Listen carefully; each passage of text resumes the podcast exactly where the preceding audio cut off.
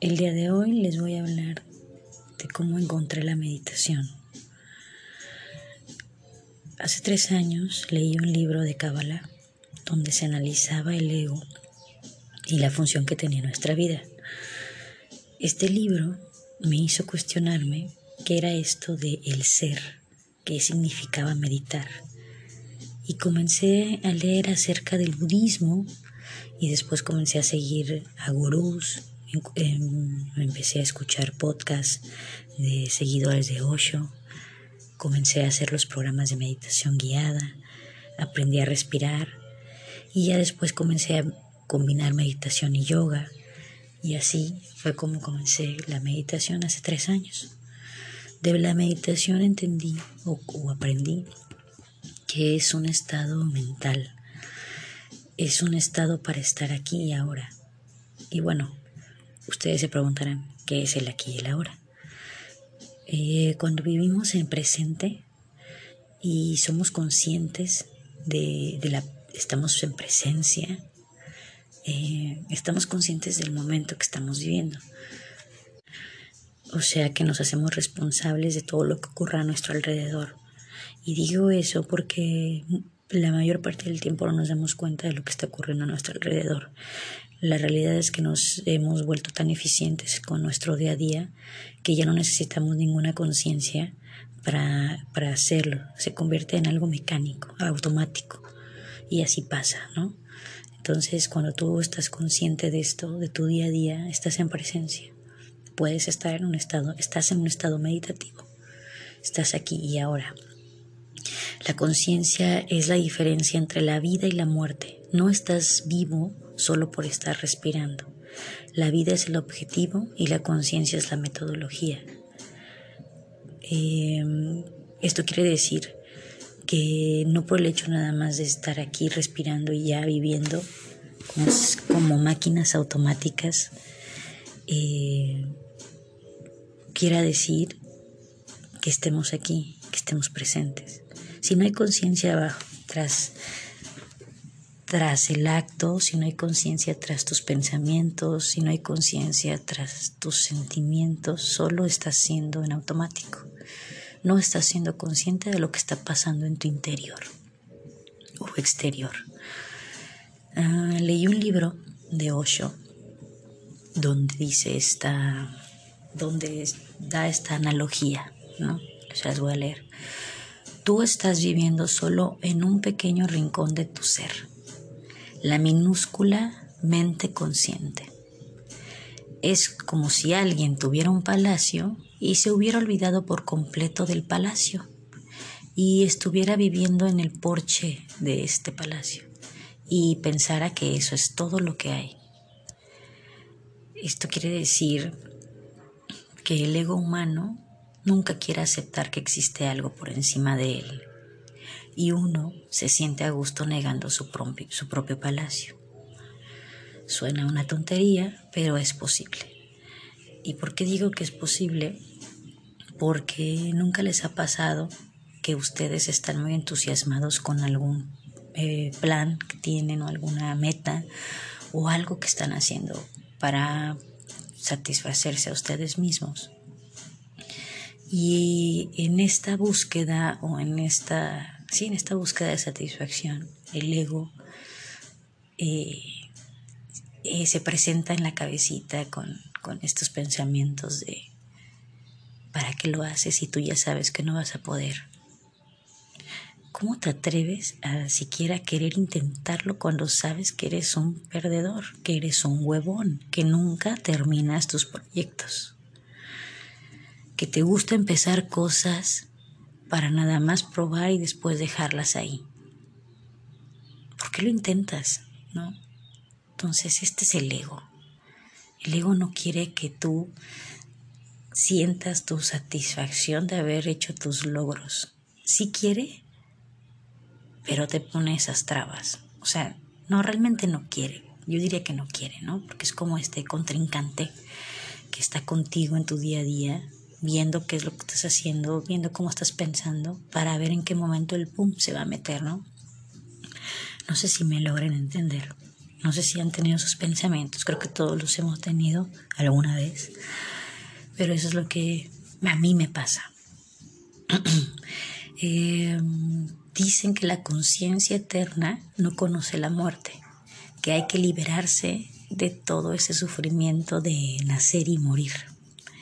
Y yo analizo esto y me pongo a pensar, si nacen y mueren cosas dentro de nosotros todo el tiempo, y la muerte se manifiesta todo el tiempo en nosotros, en nuestro organismo, en nuestro cuerpo, en la naturaleza, y nosotros no somos conscientes de eso.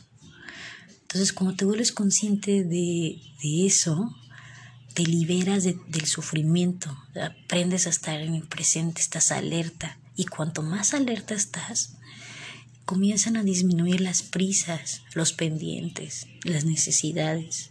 Te empiezas a mover con más fluidez. Entonces estás alerta, disminuye ese diálogo interno o ese parloteo de la mente, del ego, eh, porque, porque lo has entendido, lo, lo, empiezas a controlar, empiezas a ser un vigilante, empiezas a estar en ese estado de alerta y el ego empieza a quedarse un poquito más callado, porque tú ya estás alerta de esos pensamientos, sabes que no eres lo que te está diciendo el ego y sabes que no, que el ego siempre va a estar queriendo, queriendo, queriendo y buscando que lo satisfagas. Entonces, eh, este estado de alerta, de vigilancia, vigila tus pensamientos, tus acciones, tus deseos, hasta tus necesidades básicas. Eso es lo que te permite, que eso es lo que, eso, en eso se convierte tu mente cuando está en un estado meditativo. Entonces, un ejemplo de mi día a día es que en esta pandemia yo establecí una rutina donde al final del día tengo, siento la satisfacción de haber vivido mi día en presencia. Vivo, vivo tan alerta, vivo, estoy tan consciente de mi día, de mi día a día, que sé que el día de mi muerte, cuando llegue, eh, estaré lista para irme, con toda la tranquilidad, porque eso es lo que yo vivo cada día. Eh, vivo mi presente con conciencia. Y con esto quiero decir que disfruto las cosas más sencillas, más básicas, el tomar agua, eh, comer, cuando como empecé a comer diferente, o sea, mis alimentos los disfruto, los mastico, los proceso, los saboreo. Me gusta, me, puse a admirar la naturaleza, empecé a ver cómo es que, eh, a qué hora sale el sol, comencé a hacer eh, un proyecto de un huerto, de un huerto eh, veo vida en mi huerto, veo cómo crece la vida, veo cómo da fruto, veo cómo las plantas solo son, solo existen, no piden nada, solo son ellas. Y, eso es presencia, eso es conciencia. Eh, soy consciente de, de, lo que tengo, lo agradezco, vivo, vivo agradeciendo todo. Y bueno o malo, porque hay que agradecerlo. Lo malo te trae aprendizaje, lo malo te convierte, te transforma. Y lo bueno, pues te causa satisfacción, alegría. Entonces somos ese, esa combinación. Eso es el ser, eso somos nosotros.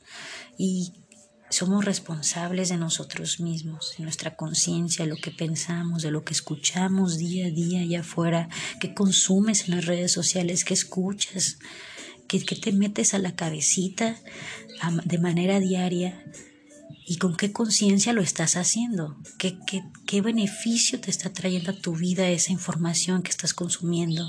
¿Hay, hay cambios en ti? ¿Lo haces por, por conciencia o lo haces porque eres una máquina maravillosa que te has convertido en tu día a día en eso que ya eres, lo haces automático? No te das cuenta de lo que hay ahí al lado, de lo que hay ahí enfrente de ti, de, la naturaleza, del lugar donde vives.